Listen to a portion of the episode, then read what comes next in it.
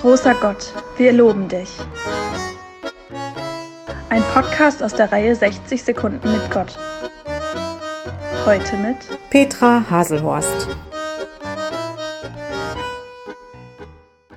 Loben und das hier in Westfalen, wo es hier doch eher heißt, nicht gemeckert ist genug gelobt, ich gehöre ja auch nicht so zu den gesprächigsten und mit Lob halte ich mich normalerweise auch eher zurück.